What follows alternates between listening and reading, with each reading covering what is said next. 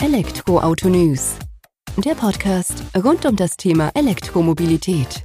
Mit aktuellen Entwicklungen, Diskussionen, Interviews und vielem mehr. Servus und herzlich willkommen bei einer neuen Folge des Elektroauto-News.net Podcast. Ich bin Sebastian und freue mich, dass du diese Woche wieder eingeschaltet hast, wenn wir uns mit dem Thema E-Mobilität und Nachhaltigkeit beschäftigen. In der aktuellen Folge habe ich Dominik Müller, Gastgeber im Hotel Ritter Durbach, ja, mit am Tisch sozusagen. Wir haben uns über die Nachhaltigkeit und E-Mobilität im Hotelgewerbe unterhalten, was das Thema Upcycling auch für die Umwelt tun kann und warum Oldtimer nicht unbedingt die schlechteren Fahrzeuge sind im Vergleich zu Elektroautos. Kommt da natürlich immer auf den Standpunkt sozusagen drauf an. Vorab möchte ich mich entschuldigen für die Hintergrundgeräusche, die bestimmt von dem einen oder anderen bemängelt werden. Wir haben es aber im Hotel selbst direkt aufgenommen und hatten natürlich noch den einen oder anderen Gast um uns herum. Ich habe versucht, so gut wie möglich ähm, das aufzubereiten, aber auch da sind mir Grenzen gesetzt. Von daher dennoch viel Spaß beim Zuhören mit der aktuellen Folge mit Dominik Müller vom Hotel Ritter Dobach und ich bin mir ganz sicher, dass das eine oder andere lernst du mit auf den Weg nimmst, wie man im eigenen Alltag noch ein wenig nachhaltiger agieren kann. Hallo Herr Müller, erst einmal vielen Dank, dass wir bei Ihnen im Hause zu Gast sein dürfen, hier im Schön, Hotel Ritter Durbach. Ähm, freut mich, Sie persönlich kennenzulernen, nachdem wir im Vorhinein schon mal ein bisschen so einen Austausch hatte, damit unsere Hörer, Hörerinnen auch ein Bild davon bekommen, mit wem wir es zu tun haben und in was für einem Hotel wir hier sind, würde ich mich freuen, wenn Sie einfach sich selbst kurz als Person vorstellen und dann auch ein paar Worte über das Hotel an sich verlieren. Ähm, ja, über die lange Geschichte. Das ist einfach mal kurz umreißen, bevor wir dann zu dem Punkt übergehen, wo Sie das Hotel übernommen haben mit Ihrer Frau und dann eben auch federführend eingewirkt haben auf das Hotel, wie es denn heute dasteht. Sehr, sehr gerne. Ja, mein Name ist Dominik Müller, gebürtig aus Düsseldorf. Meine Frau Ilka kommt aus dem Kreis Herford. Wir haben uns, anders geht es nicht, in der Hotellerie kennengelernt, haben internationale Hotelerfahrung bis nach Burma, äh, Rügen, Österreich, Schweiz, Hamburg und äh, dann haben wir irgendwann entschieden, äh, dass wir uns selbstständig machen wollen, mhm. um uns selber auch quasi einen Hafen, den Kindern auch einen Hafen zu bieten, dass man nicht alle paar Jahre wechseln muss. Ja. Und ähm, um eine ganz lange Geschichte kurz zu machen, 2000 digitale Objekte gesichtet und am Ende ist eben dieser Ritter übrig geblieben, weil für uns immer feststand, wir wollen nicht eine grüne Wiese und etwas neu bauen, mhm. sondern wir wollen etwas historisch Gewachsenes ähm, gut, beim Ritter ist es fast schon extrem. Es sind acht Gebäudeteile und 7000 Quadratmeter. Ich sage mal spaßeshalber, wir vermissen noch Gäste von 2009. also es ist sehr verwinkelt und äh, gleichzeitig macht das aber irgendwie auch diesen Charme aus und auch das Charisma. Und wenn ich sage Historie, dann äh, steht eine Vermutung im Raum, dass bis 1378 sogar die Historie zurückgeht, mhm. dass der Gewölbekeller, der immer noch existiert, ein Zehntkeller war. Daher kommt auch unter anderem der Name Ritter, komme ich noch zu. Und 1656 hat der Ritter zu Wiedergrün uns das ewige Schildrecht verdient. Mhm. Und äh, das, ist, das sind gute Nachrichten für die Gäste. Das bedeutet, wir dürfen ein Schild rausstellen und alkoholische Getränke verkaufen. Und äh, als der Notar wirklich den Kaufvertrag äh, unterschrieben hat, da soll das übernommen werden. Ich sage, ja klar, auf jeden Fall. Also selbst wenn das äh, Landratsamt die Konzession entziehen würde für diese Versorgung, ist also äh, gesorgt. Alleine durch das Schildrecht ist es dann gegeben. Ganz genau, ganz genau. Ach, das ist ja toll, auch für die Geschichte von Ihnen. Ähm, ihr habt das übernommen, wir haben es im Vorgespräch schon kurz gehabt, jetzt vor mittlerweile 14 Jahren seid ihr hergekommen aus 2000 digitalen Objekten, das ist ja auch eine Ansage. Ähm, Ihr habt das Hotel dann aber auch zu eurem eigen gemacht. Ihr habt das übernommen, aber dann auch für euch, wie ihr es euch vorgestellt habt, angepasst. Genau. Sowohl im Hotelleriebereich als auch im Restaurantbereich, der ja auch mit eingegliedert ist. Genau. Möchten Sie dazu ein paar Worte verlieren, wie Sie da rangegangen sind und in was für eine Richtung sich das Ganze entwickelt hat oder entwickeln soll noch in Zukunft? Also für uns war sehr, sehr wichtig, dass es eben nicht, ähm, dass wir einfach ein vorhandenes Hotel weiterführen. Wir wollten dem Ganzen schon, um ehrlich zu sein, unser, unseren Stil auch aufdrücken, mhm. denn ähm, man muss sich damit auch identifizieren, sonst können wir es nicht transportieren. Klar. Und für uns äh, war, ist eigentlich egal wo im Leben, das Spannendste, diesen, die, diese Brücke äh, oder auch diesen Spannungsbogen herzustellen zwischen der Historie und der Moderne. Mhm. Ähm, ich finde, das ist so eine Begegnung, die produziert so eine ganz besondere Stimmung. Und Gott sei Dank waren meine Frau und ich uns dort gleichermaßen einig. Mhm. Wir haben schon auch einen Hang zur Modernität. Ja. Aber äh, wir wissen selber erstmal, wo wir herkommen und wir finden es einfach schön, wenn so ein Gebäude gewisse Wurzeln hat. Deswegen waren wir auch unheimlich stolz darauf, dass wir ab 2012 dann sogar Schloss Schaufenberg übernehmen dürften. Mhm. Zwar nur als Pachtobjekt, das ist immer noch in der markgräflichen Familie als Eigentum, ähm, aber das hat es irgendwie bestätigt, war eine tolle, tolle Ergänzung. Und ähm, wir haben damals das Haus mit 42 Zimmer übernommen. Mhm. Heute sind es in Summe 86 und haben es grundlegend kernsaniert. Also wir haben äh, Klimatisierung installiert, wir haben äh, Photovoltaikanlage installiert, wir haben äh, vier Blockheizkraftwerke installiert, um einfach dieses Gebäude, das durchaus auch einen großen Investitionsstau hatte, ähm, ins 20. Jahrhundert zu bringen. Mhm. Gewisserweise behutsam, aber hier und da auch mit ganz be bewussten Brüchen. Also sagen wir mal zum Beispiel die alte Stube, das ist wirklich eine alte Stube und die ist uns heilig, die rühren wir nicht an. Also Wandvertäfelung, Decke, Boden etc. Ähm, da verbinden ganz viele Gäste auch ganz wunderbare Erinnerungen dran. Mhm. Wir haben manchmal 80-Jährige, die haben gesagt, hier bin ich getauft worden.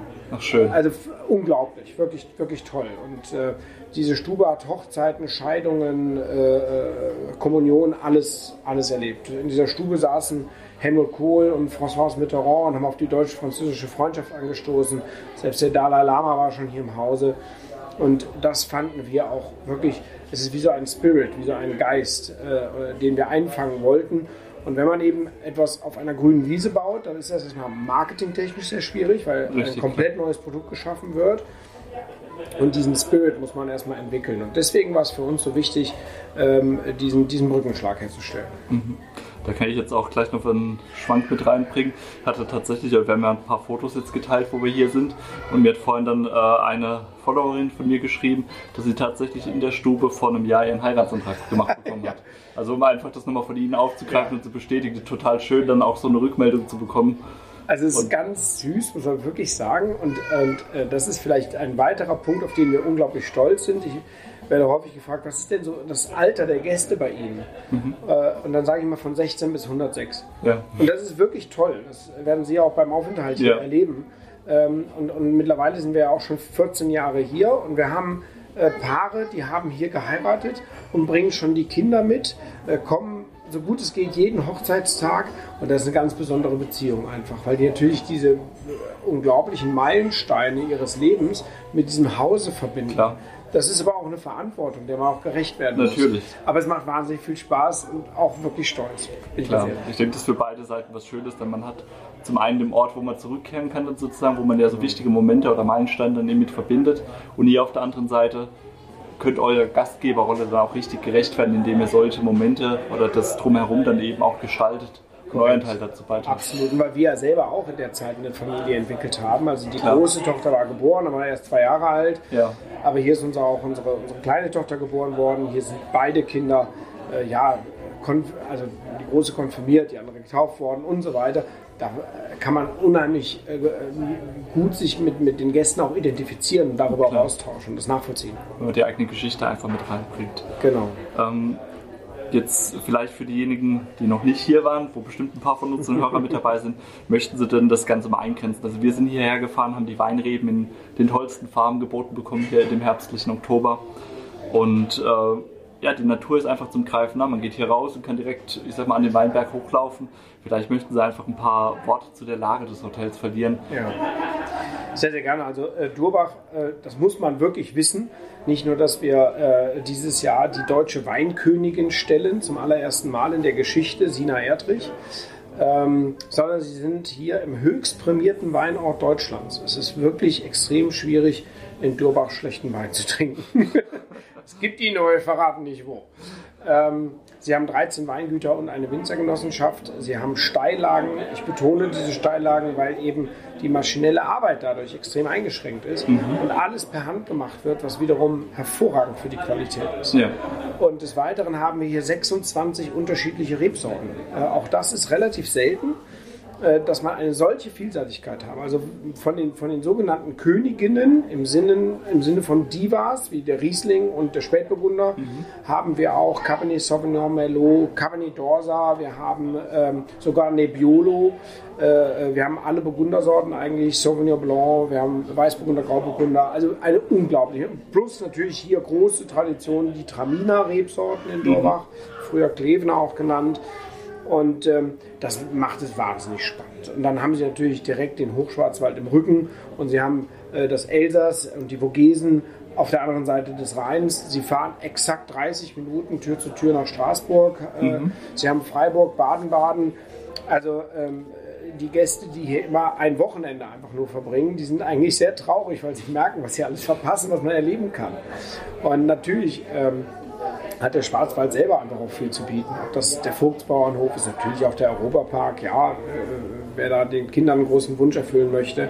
Und man kann so toll einfach diese Natur genießen. Wir haben den Nationalpark.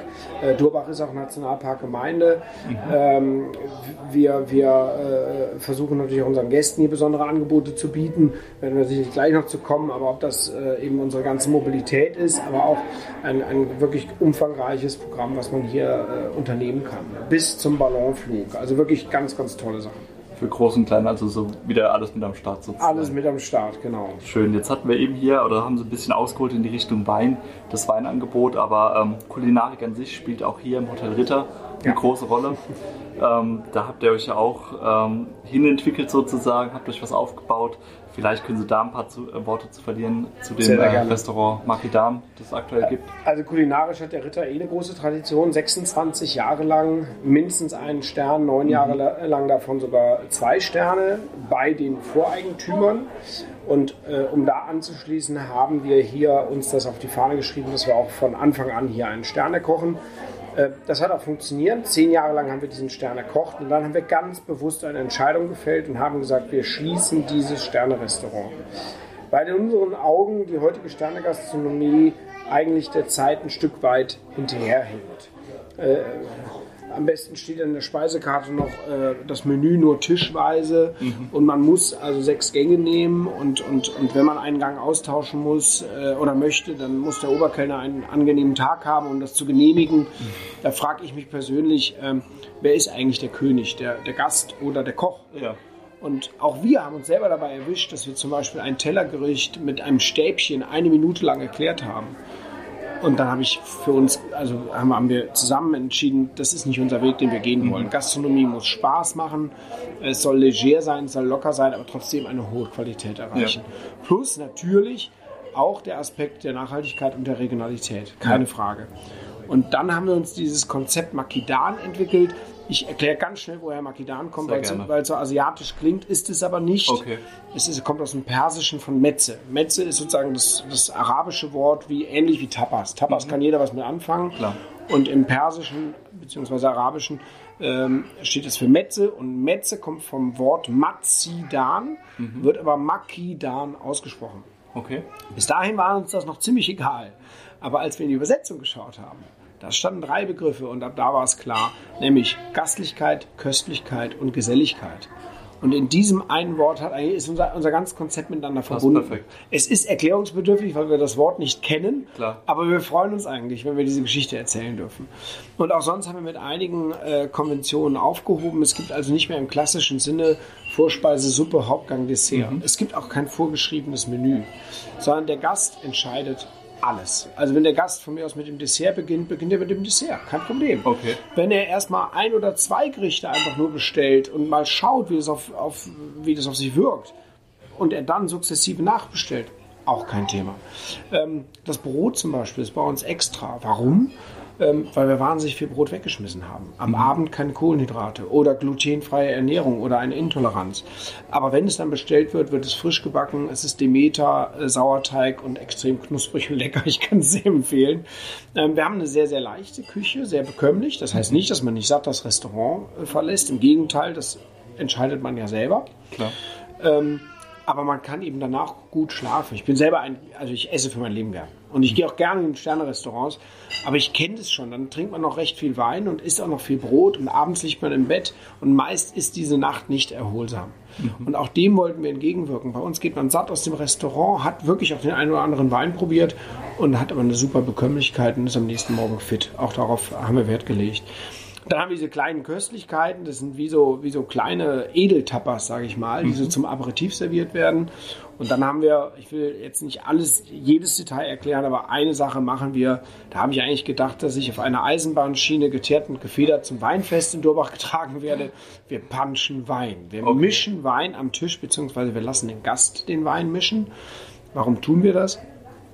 weil wir eigentlich dem Gast nahelegen wollen, was der Winzer auch unter anderem im Keller macht. Also mhm. Punchen ist ein hartes Wort, aber ja. es gibt Cuvées und die macht der Winzer ganz bewusst. Also zum Beispiel ein, ein Chardonnay mit einem Weißburgunder, klassischer Cuvée. Die großen Bordeaux, das ist Cabernet Sauvignon, Cabernet d'Orsa und ähm, äh, Entschuldigung, Cabernet Franc und Merlot. Und daraus entstehen eigentlich die größten Bordeaux. Alles Cuvées. Mhm. Und äh, wir machen das in Kombination mit dem Käseteller. Und kein Wein der Welt schafft die Reifestufen des Käses. Also einen ganz totalen Frischkäse bis zum 24 Monate gereiften Comté. Das schafft kein Wein. Nee, können Sie nicht abbilden. Und wir haben eben einen Basiswein und es kommt ein zweiter Wein dazu. Der wird wirklich im Holzreck in kleinen Reagenzgläsern serviert. Okay. Und der Gast dosiert mit den Reifestufen den zweiten Wein. Also es kann zum Beispiel ein Weißburgunder sein und der Wein in den Reagenzgläsern ist ein Gewürztraminer mhm. als Beispiel. In dem Fall haben wir einen, einen Birnensekt, den wir äh, derzeit mit Masala zum Beispiel aufnehmen. Okay. Und es geht also perfekt, das ist ein Perfect Match. Und dann habe ich mich natürlich mit Winzern darüber ausgetauscht, weil ich dann doch um diese Eisenbahnschiene drumherum kommen wollte. Natürlich. Und dann sagte hier, also auch einer der bekanntesten, Andreas Lein, sagte, Dominik, was glaubst du denn, was ich im Keller mache? Zum Beispiel, wenn er einen richtig gereiften Riesling aufzieht und der schon so einen Hauch Firne hat, dann sagte du, dann nehme ich einfach einen ganz jungen Riesling, gebe ein halbes Glas dazu und dann steht der wieder. Und das ist ja auch nachhaltig, dass dieser Klar. Wein nämlich nicht weggekippt wird, sondern er wird erhalten. Ähm, und vielleicht noch eine allerletzte Besonderheit, die wir haben, ist, dass plötzlich einfach Gerichte unaufgefordert in einem Bauchladen äh, angeboten werden mhm. aus der Küche, die nicht auf der Karte stehen. Ähm, wir aber die Gäste sozusagen testen lassen, wie ist das Feedback auf diese Gerichte mhm. und kommen die auch auf die Karte später bevor wir sie einfach selbstentscheidend auf die Karte setzen. Schön. Und das finden die Leute einfach schön. Sie haben diese Erlebnisse und äh, äh, ja, um ganz ehrlich zu sein, wir haben die Zahlen gegenüber dem sogenannten Wilden Ritter, also diesem Sternerestaurant, mehr als verdreifacht, was uns natürlich wahnsinnig freut. Spricht ja dafür, dass sich euer Konzept eben nicht nur vom Gedanken, den Gast in den Mittelpunkt zu stellen, durchsetzt, sondern eben auch wirtschaftlich für euch und Win-Win für beide Seiten dann schlussendlich. Und, und auch die Identifikation der Mitarbeiter, muss ich ganz ehrlich sagen, ist spürbar eine ganz andere. Das glaube ich, hört sich auch schon so an, als ob sie sich da wesentlich mehr mit einbringen können und auch wesentlich mehr, ähm, ja, auch näher mit dem Gast interagieren. Und ich denke gerade in einem Restaurant, also mein Bruder ist Koch, da weiß ich, man will ja auch dem Gast was Gutes tun und möchte ja, ja auch das spüren und dann zurückbekommen. Und also wie geht es besser als jetzt mit eurem Konzept sozusagen? Es ist aus der Mitarbeiterschaft heraus entwickelt worden. Wir nennen uns hier die Glücksritter. Ja? ja. ähm, es ist nicht von oben nach unten, sondern wir haben es gemeinschaftlich in mehreren Jour-Fix haben wir das entwickelt, haben Testabende gemacht und so weiter. Mhm. Und man kennt das auch aus der klassischen Gastronomie. Normalerweise geht dann der Küchenchef am Schluss durchs Restaurant ja. und lässt sich feiern. Bei uns ist jeder mal dran. Das kann der Azubi aus der Küche sein, das kann der Postchef sein, das kann auch mal der Küchenchef sein. Klar. Aber ähm, die strahlen dann am Tisch und kriegen natürlich dieses Feedback aus dem, was sie eigentlich mitentwickelt ja. haben. Und mehr Motivation kann man eigentlich nicht rausholen. Kann sein, da haben Sie als Chef besonders einfach, wenn ja. die Gäste so motivieren, oder? Das macht Spaß, muss das ich glaube ich. Ähm, das Thema Nachhaltigkeit, Lokalität, regional haben Sie jetzt schon in dem Zusammenhang angerissen. Aber ähm, Nachhaltigkeit spielt auch bei euch ähm, in anderen Bereichen sozusagen eine wichtige Rolle. Das Thema Upcycling, dem sich Ihre Frau Ilka Müller angenommen hat. Vielleicht können Sie da ein paar Worte dazu verlieren, weil das fand ich auch sehr interessant. Durfte es jetzt auch heute Morgen schon äh, beim Frühstück dann bewundern in Form der Deko sozusagen, dass Sie das einfach nochmal für unsere Hörer ja. aufgreifen. Sehr, sehr gerne. Also das Thema Upcycling fängt ja bei uns eigentlich bei der Architektur schon an. Wir haben ein altes Gebäude gekauft und es erhalten. Wir haben es eben nicht abgerissen. Im Gegenteil, am, am, äh, am Anfang haben wir alles nur im Bestand gemacht ähm, und haben einfach nur den Bestand optimiert. Äh, wir haben dann ein Gebäudeteil dazu gebaut, mhm. der ist neu, aber alles andere ist äh, wirklich Upcycling. Und äh, was wir eben versuchen, äh, ist ganz viele Materialien aus der Natur äh, zu verwenden. Also meine Frau, die musste schon mehrfach aus dem Wald ziehen mit ihrem Auto, weil sie stecken geblieben ist. Äh, oder äh, Rebstöcke, die hier regelmäßig ausgetauscht werden. Daraus ja. macht sie Dekorationen. Ähm, und, und, viele Dinge, die man, oder auch, auch äh, Dinge, die aus, aus alten Fassgauben gemacht wurden, ja. zum Beispiel, äh, oder alte Schneidebretter, äh, die einfach in eine Dekoration zum Beispiel wieder neu integriert werden. Und ähm, selbst auch die, die Stühle, zum Beispiel Makidan, ist ein mhm. hochmodernes Food-Konzept, aber wir haben eben nicht die Stühle einfach weggeschmissen. Wir haben sie, wir haben sie abgeschliffen, neu lackiert. Und das ist immer der erste Gedanke. Was kann erhalten werden? Mhm. Können wir es erhalten? Was macht Sinn? Äh, natürlich kommt da auch die Liebe grundsätzlich zur Ultramarei durch, gar keine Frage. Aber wir machen jetzt so hier einen Hotelshop. Mhm. Äh, der wird im November eröffnen, wo alle Produkte eigentlich auf Nachhaltigkeit ausgelegt sind. Schön. Und wir haben eine ganz tolle Gaccia, also eine Espressomaschine von 1967. Ja, die habe ich äh, bei einem Italiener Body-Off nennt man das in der Ultramarei restaurieren lassen. Also jedes Gewinde, jede Lötstelle, und eben nicht eine neue, meist aus Plastik gefertigte Kaffeemaschine dahingestellt, ja. vollautomatisch, sondern eben diese alte Maschine. Und das, das geht eigentlich durch alle Bereiche. Ich, ich fahre am Montag in ein Ferienhaus, ein Mitarbeiterferienhaus haben wir am, äh, im Vorarlberg mhm. und wir kaufen eben nicht irgendein ein neues Geschirr, sondern das alte Geschirr aus der Stube, was aber in so eine Hütte eben wunderbar hineinpasst wird von hier dorthin transportiert und dann kommt es dort wieder zum Einsatz, bevor man es einfach wegschmeißt. Total schön zu sehen, dass Nachhaltigkeit dann auch so gelebt werden kann. Es ist, es macht, Im Gegenteil, es macht total Spaß. Also ich weiß nicht, ob Sie schon im ehemaligen Wilden Ritter waren, mit dieser, mit dieser Besteckleiste. Ja, waren wir schon. Das ist alles altes Besteck aus der Stube. Mhm. Und wie ist es entstanden? Eine Zinke hatte sich verbogen in der Spülmaschine. Und dann habe ich aus Spaß äh, am Schraubstock das aufgerollt. Ja. Die eine Zinke. Und daraus ist diese Collage entstanden, jede Gabel anders. Und so ja. war das Werk fertig. Ja? Klasse. Und es macht einfach natürlich Laune. Oder dieser Schrank, auf den wir schauen, ja. ein alter Korkschrank aus dem Chateauneuf-du-Pape. Und da wir die Provence lieben, haben wir dann diesen Schrank auch mitgebracht. Hat natürlich wieder einen Brückenschlag äh, zum Weinbau hier in Durbach und da mhm. wurden früher einfach die Korken aufbewahrt. Heute geht das alles maschinell, Klar. um die Flaschen zu verkorken. Da haben wir natürlich uns gefreut, so ein äh, Originalstück zu finden. Oder auch hier können Sie auch sehen, diese, diese Kästen, wo ja. die Korken jetzt hier dekoriert sind. Äh, das sind alte Ziegelkästen. Darin wurden die geformt und dann gebrannt. Schön.